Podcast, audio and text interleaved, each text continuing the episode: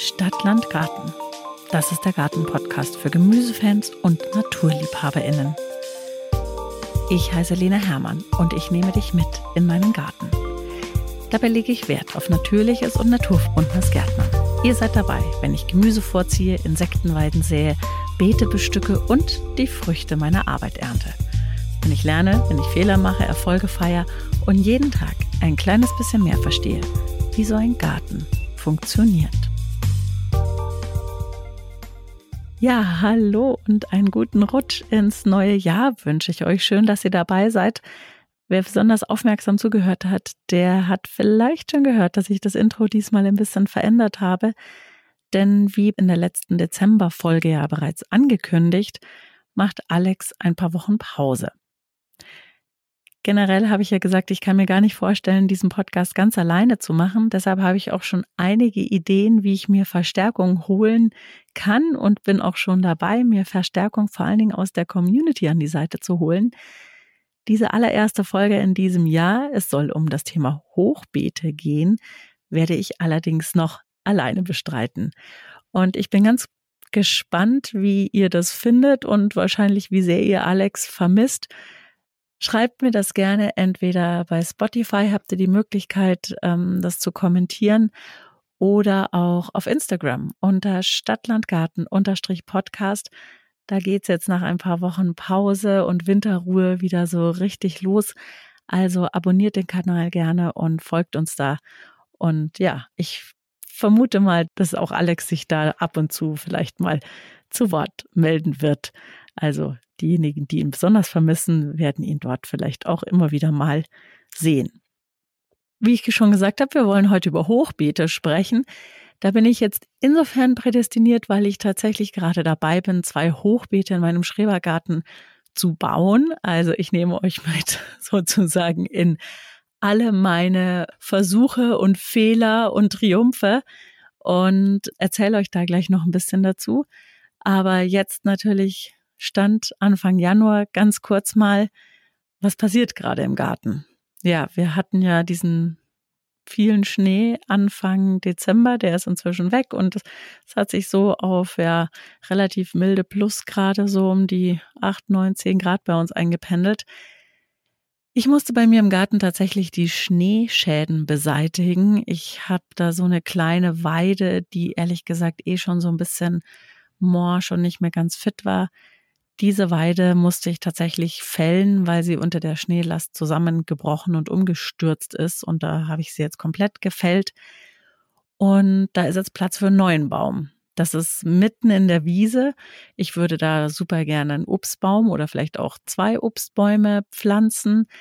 Ich habe ja schon eine Folge zum Thema Obstbäume gemacht und da über meine Apfelbäume gesprochen. Die Folge verlinke ich euch gerne auch nochmal in den Show Notes.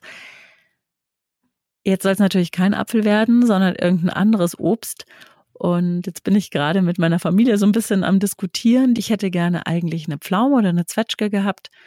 Teile der Familie sind da jetzt nicht so sehr dafür, denn sie argumentieren, dass dann im Sommer die Früchte auf den Boden fallen und sich da die Wespen drüber hermachen und in der Tat man dann natürlich schnell reinsteigt. Also wenn ihr einen Tipp habt, her damit. Schreibt mir gerne dazu auch, was ihr für eine Idee habt. Und dann bin ich natürlich jetzt gerade mitten in der Planung und Vorbestellung der Samen. Ich weiß, es gibt einige aus der Community, vielleicht auch einige von euch Hörerinnen, die schon dabei sind, die ersten Sachen vorzuziehen. Ich persönlich bin keine große Freundin davon. Ich finde, das ist eindeutig zu früh. Ich arbeite ja auch nicht mit Kunstlicht. Insofern ähm, besteht immer die Gefahr, dass die Sachen dann doch irgendwie vergeilen. Also ich harre tatsächlich noch der Dinge, fangen dann erst Anfang Februar so mit den Sachen an, die wirklich lange brauchen. Aubergine, Paprika und Chili und wirklich dann erst im März die Tomaten und alles andere.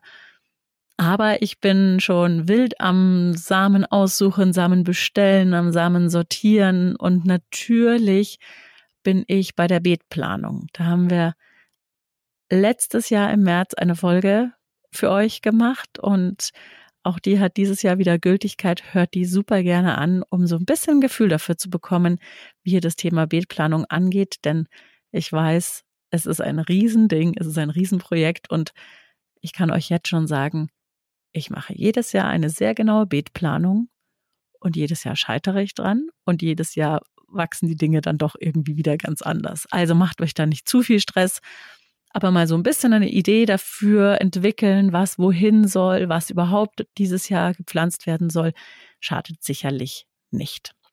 Und bevor wir jetzt über die Hochbeete sprechen, noch ganz kurz und knackig, was jetzt gerade im Garten zu tun ist.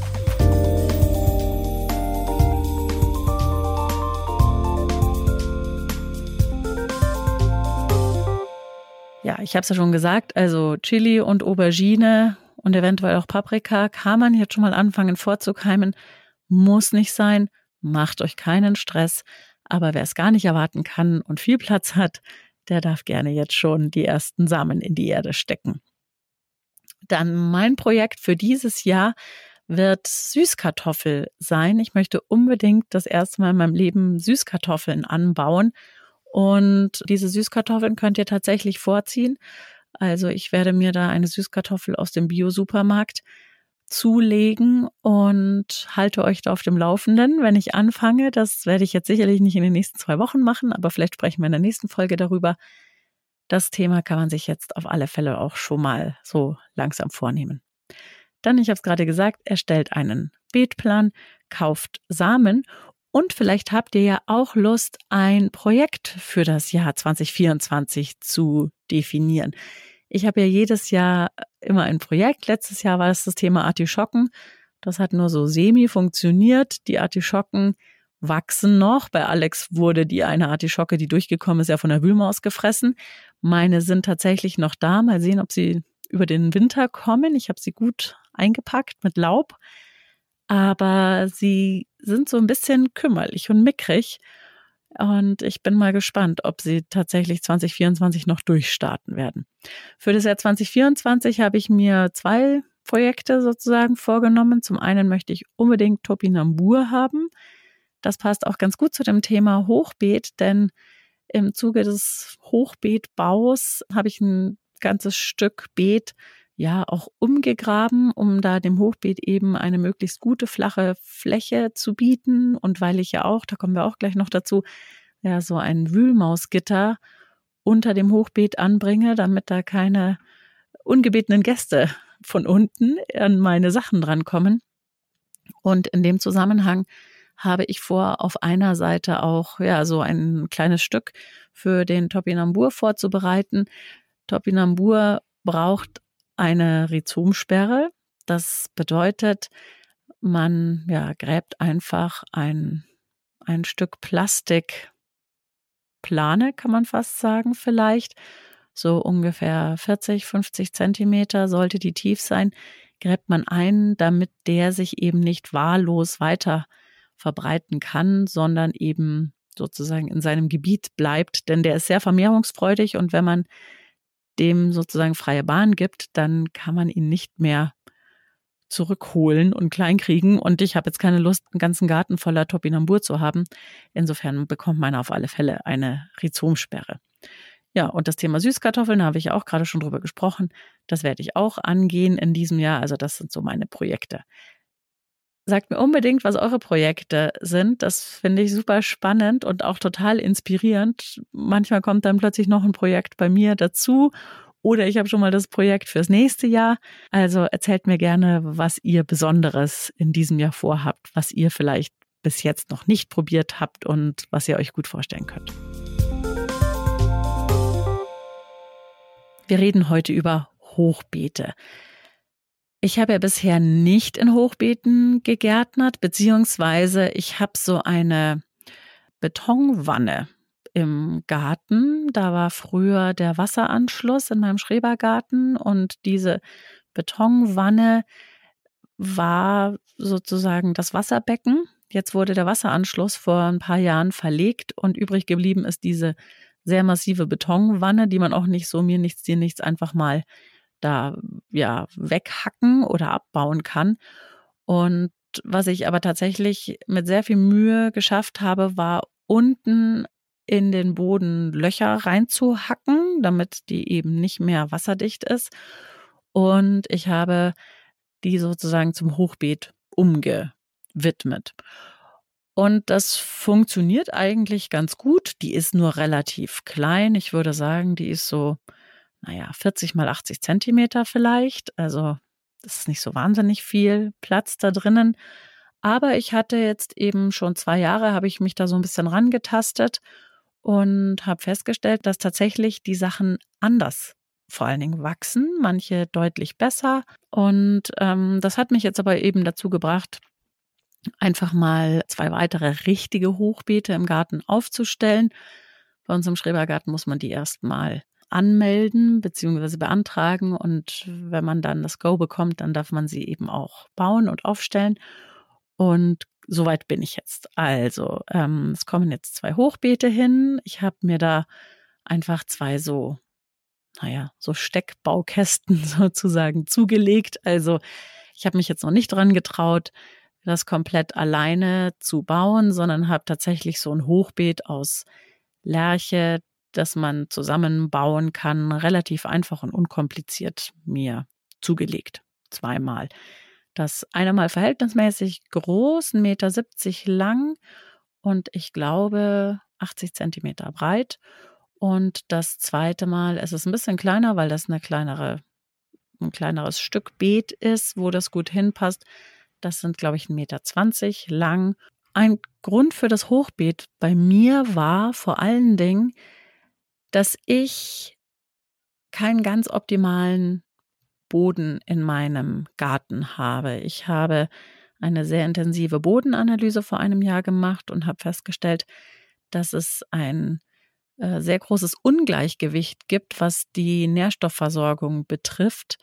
Und manche Nährstoffe sind im viel zu hohen Maße vorhanden, zum Beispiel Phosphor, und manche Sachen sind fast überhaupt nicht vorhanden, sowas wie Kalium beispielsweise.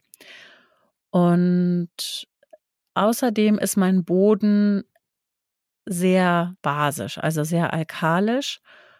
Und das führt auch dazu, dass viele Nährstoffe von den Pflanzen nicht besonders gut aufgenommen werden können. Ideal ist ja immer eher so ein bisschen latent saurerer Boden. Das habe ich jetzt nicht und es ist gar nicht so einfach, aus einem zu basischen, zu alkalischen Boden einen sauren Boden zu machen. Und meine Idee ist jetzt einfach, dass ich in so einem Hochbeet ja die Erden ganz anders bestimmen kann durch die Schichtung der Materialien, die da drinnen sind, vielleicht auch durch Erde, die ich zukaufe und da rein kippe oder verschiedene Bodenverbesserer, so dass ich eben die Möglichkeit habe, in diesen Hochbeeten einen ja, optimaleren Boden zu bekommen und damit eben für manche Pflanzen, die nicht so gut bei mir funktionieren, bessere Bedingungen habe. Also zum Beispiel rote und gelbe Beete wächst bei mir, wird aber einfach nicht besonders groß. Also das sind so, naja, große Golfbälle vielleicht.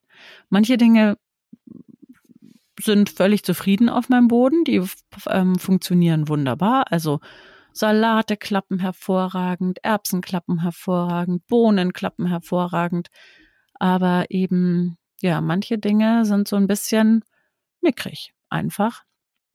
Und die sollen eben in die Hochbeete kommen und dann schaue ich mal, ob es ja am Boden tatsächlich liegt oder auch nur an meinem fehlenden Gemüsedaumen sozusagen oder vielleicht ganz andere Dinge da gemacht werden müssen. Also das ist für mich so der Grund fürs Hochbeet. Und so ein bisschen, muss ich ganz ehrlich sagen, ist auch die Hoffnung, dass ich da den Schädlingsdruck ein bisschen, bisschen mehr im Griff habe. Ich weiß nicht, ob das auch eine Illusion ist.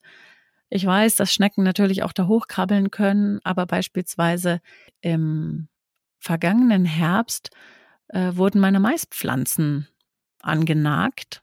Ich persönlich vermute, dass es vielleicht Kaninchen oder sowas waren. Vielleicht waren es auch Mäuse. Ich weiß es nicht. Es waren jedenfalls so Knabberspuren. Und das ist zum Beispiel sowas, ähm, wo ich so ein bisschen hoffe, dass das in einem Hochbeet eben nicht passiert. Und worauf ich tatsächlich auch gespannt bin, ob ich es sehr schätze, dass es höher ist. Also eigentlich stört mich das bis jetzt nicht, dass es so tief ist und ich auch mal auf den Knien darum krabbeln muss. Das fand ich bis jetzt nie besonders beschwerlich. Aber ich stelle mir manchmal vor, dass so ein Hochbeet, das ist ja doch deutlich mehr auf Augenhöhe, dass manche Sachen einfach besser zu sehen sind. Die hat man mehr im Blick, als wenn man immer so von oben drauf guckt. Zum Beispiel Buschbohnen ist sowas. Ich weiß nicht, ob ihr das kennt, aber ich finde, Buschbohnen übersieht man so leicht. Also die, die fertigen Bohnen dann. Es ist dann immer so, oh, stimmt, da ist ja eine Bohne. Und wenn man dann eine mal gesehen hat, dann sieht man plötzlich alle anderen auch. Und da hoffe ich so ein bisschen, dass das tatsächlich in einem Hochbeet auch anders sein könnte. Auf der anderen Seite bin ich ja eine große Buschbohnensäerin und Pflanzerin, weil ich das einfach und unkompliziert finde, weil die gut wachsen, weil mir die schmecken, weil ich finde, man kann kaum zu viel von denen haben und die passen sowieso nicht in die Hochbeete alle rein. Aber dann habe ich vielleicht mal den Vergleich.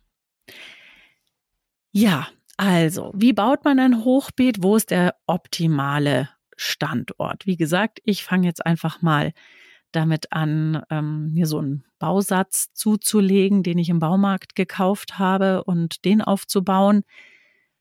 Es gibt äh, ja auch die Möglichkeit, auf YouTube findet man da viele Tutorials aus zum Beispiel Europaletten oder Einwegpaletten, Hochbeete zu bauen. Ich persönlich finde die nicht so wahnsinnig schön, aber das ist natürlich auch eine Geschmackssache. Außerdem weiß ich auch, dass man nicht in allen Schrebergärten zum Beispiel diese Paletten verwenden darf. Da solltet ihr euch vielleicht vorher erkundigen.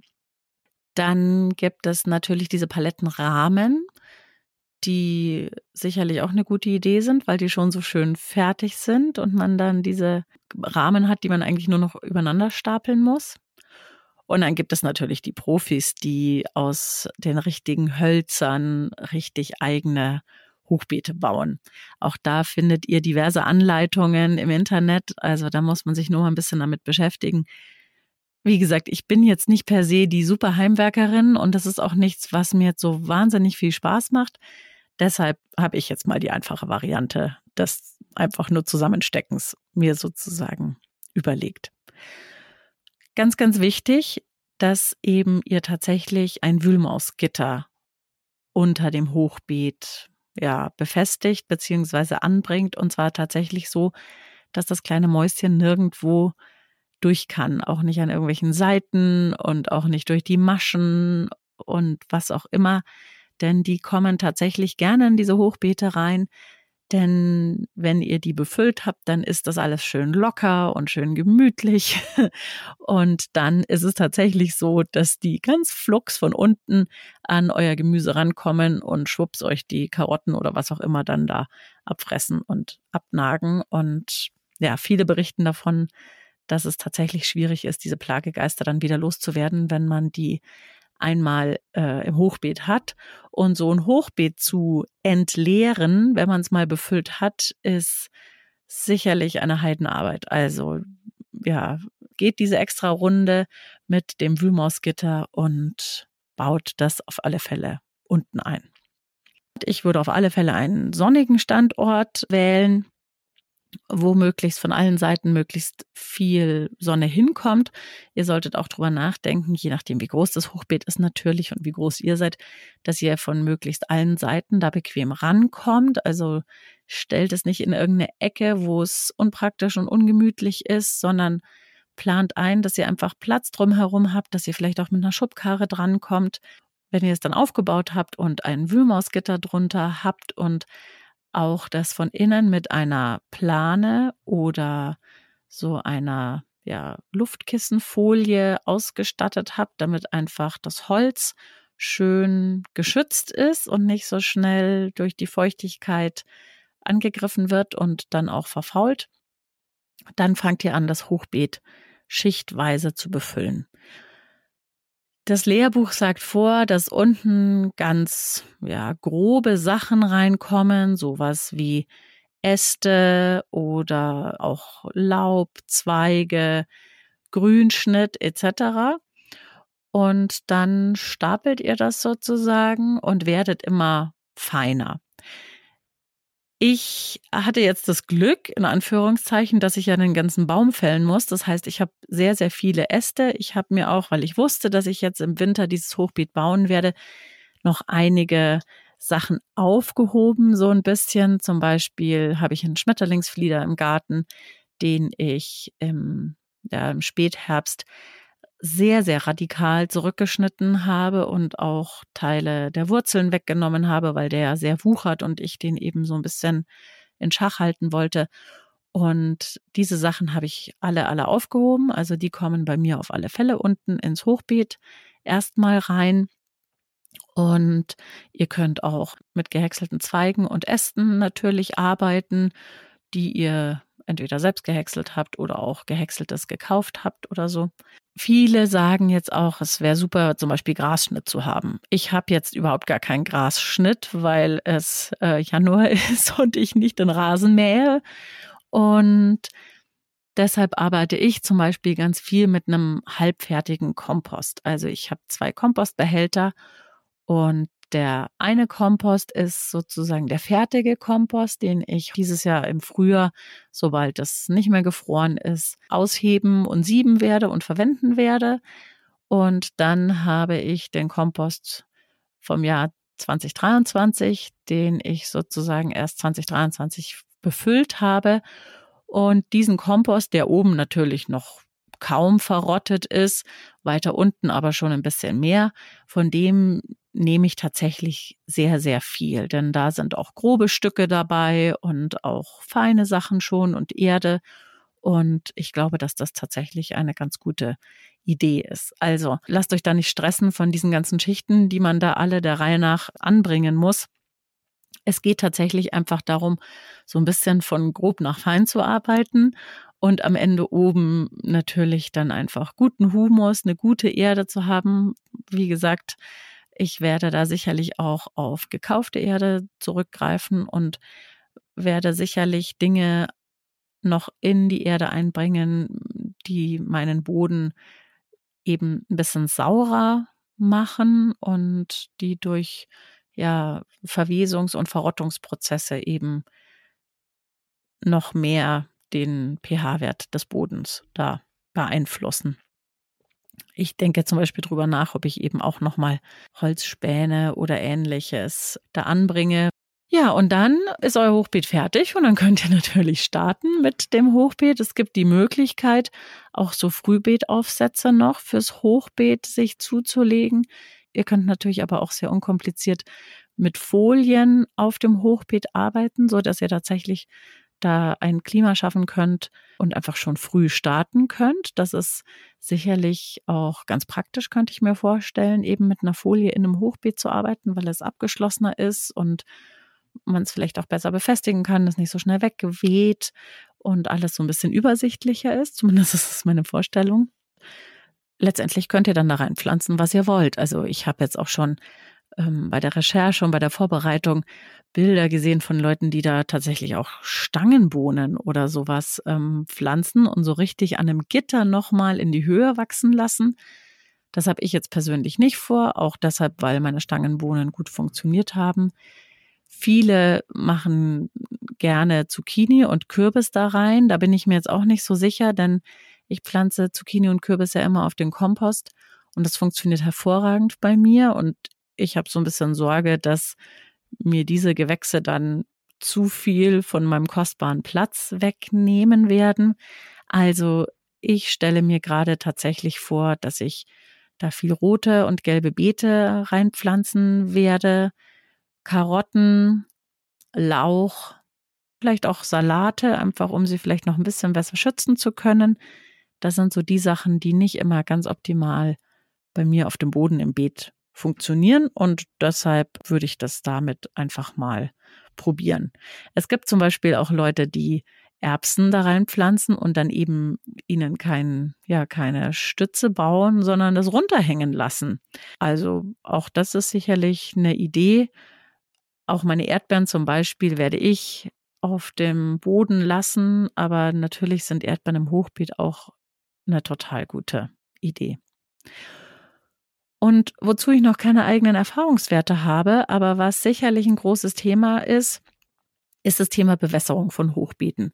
Denn je nachdem, wie groß so ein Hochbeet ist, wird es natürlich auch schneller trocken, weil einfach die Sonneneinstrahlung ja nicht nur von oben auf dem Boden kommt, sondern auch von den Seiten. Das heißt, es kann mehr Wasser verdunsten, es wird wärmer. Gerade auch dieser Verrottungsprozess im Hochbeet sorgt natürlich eben auch dafür, dass die Dinge schneller wachsen, schneller reif werden. Das ist ja total toll, aber ich vermute mal stark, dass so ein Hochbeet auch mehr Wasser benötigt. Ich selber versuche ja wirklich mit wenig Leitungswasser zu gießen. Deshalb bin ich jetzt noch keine Freundin von so Tröpfchenbewässerungssystemen. Aber es gibt beispielsweise Ollas. Das sind so Tontöpfe, die kann man kaufen, die kann man aber auch aus ja, Blumentontöpfen selber basteln. Und die kann man mit Wasser füllen und dann in den Beeten vergraben, beziehungsweise andersrum, man vergräbt sie erst und füllt sie dann mit Wasser. Und dann gibt eben dieses Gefäß durch den Ton peu à peu Wasser an die Erde ab und sorgt eben für ein feuchtes Klima. Und ansonsten denke ich, muss einfach zwischendurch mal im Sommer die Gießkanne her. Aber ich habe jetzt zum Beispiel auch festgestellt, dass eben zumindest in meinem kleinen äh, Beton, Betonhochbeet, aber das liegt natürlich daran, dass das sehr wasserdicht ist an den Seiten und da wenig Wasser versickert, da wird es jetzt nicht so schnell so trocken. Was ich allerdings aber festgestellt habe, dass es doch sehr, sehr schnell am Anfang absinkt. Also erschreckt nicht darüber, wie schnell so ein Hochbeet absinkt. Das hat natürlich auch was damit zu tun, wenn ihr unten tatsächlich eine Schicht Zweige reinlegt, dann ist es noch gar nicht unbedingt der Verrottungsprozess, sondern dann ist es natürlich auch einfach, dass es obendrauf regnet zum Beispiel und dadurch erstmal die Erde auch weiter nach unten sinkt in die ganzen Zwischenräume und Hohlräume. Das heißt, ich werde sicherlich, aber das ist jetzt auch ein bisschen jahreszeitenbedingt, wenn ich mein Hochbeet dann fertig gebaut habe und fertig befüllt habe, dann wird das sicherlich erstmal zwei oder drei Wochen sozusagen im Freien stehen und noch nicht bepflanzt werden und hat dann aber eben dadurch auch die Möglichkeit, schon mal abzusinken. Und ich habe nochmal die Möglichkeit, bevor ich da was reinpflanze, nochmal zwei oder drei Säcke Erde reinzuleeren, damit ich eben nicht von Anfang an schon mit einem abgesunkenen Hochbeet starte, sozusagen.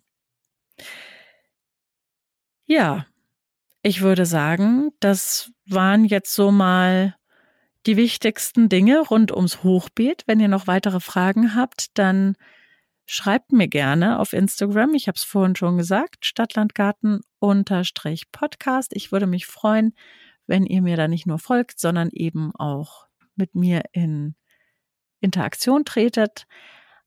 Und ansonsten denkt immer dran, eine Bewertung zu hinterlassen oder ein Abo gerade auf Apple Podcast oder auf Spotify. Das hilft tatsächlich sehr, diesen Podcast ähm, ja für andere sichtbarer zu machen und somit auch andere Leute auf den Podcast aufmerksam zu machen. Und nicht nur, weil ihr es gewöhnt seid, sondern weil es einfach zu diesem Podcast auch dazugehört. Jetzt am Ende nochmal unser Wissen to go. Wenn ihr eure Hochbeete aufbaut, dann denkt vorher gut drüber nach, dass ihr einen sonnigen Platz findet, den ihr von allen Seiten gut bearbeiten könnt. Vielleicht legt ihr sogar ein paar Platten drumherum, damit ihr da einfach gut rankommt und auch Spaß habt, euer Hochbeet zu bearbeiten. Befüllt es ein bisschen frei Schnauze. Generell gilt die Faustregel unten die groben Sachen und dann immer feiner werdend nach oben. Aber seid da nicht päpstlicher als der Papst. Und es empfiehlt sich auf alle Fälle, wenn ihr es fertig befüllt habt, das Hochbeet vielleicht auch erstmal ein, zwei Wochen stehen zu lassen, damit sich erstmal die erste Schicht absetzen kann und ihr eventuell auch nochmal nachfüllt, damit ihr nicht gleich ins erste Jahr nur mit einem halb voll gefüllten Hochbeet startet. Reinpflanzen könnt ihr letztendlich alles, was das Herz begehrt. Ich persönlich fange mit Dingen an, die nicht so gut auf dem Erdboden funktioniert haben im Beet, die kommen jetzt bei mir ins Hochbeet. Und ich denke, da habe ich einen ganz guten Vergleich, was da so funktioniert. Denkt immer an ein Wühlmausgitter und denkt auch immer daran, dass ihr euer Hochbeet, vorausgesetzt dass es aus Holz von innen, mit einer Plane oder einer Folie gut schützt, damit ihr möglichst lange was von eurem Holzhochbeet habt. Ja, ihr Lieben. Ich hoffe, die Folge hat euch gefallen, auch wenn sie ein bisschen anders war und ähm, ihr habt den Alex nicht zu sehr vermisst. Schöne Grüße an dieser Stelle, aber wie gesagt, er kommt bald zurück. Und in der nächsten Folge habe ich definitiv jemanden schon hier an meiner Seite und dann haben wir wieder eine neue Konstellation und das wird sicherlich auch wieder ganz spannend und ganz interessant. Wir hören uns wieder am 22. Januar.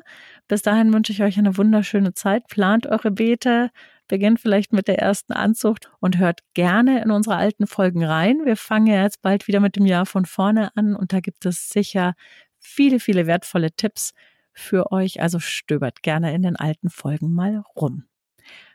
Bis dahin und jetzt ab in den Garten mit euch.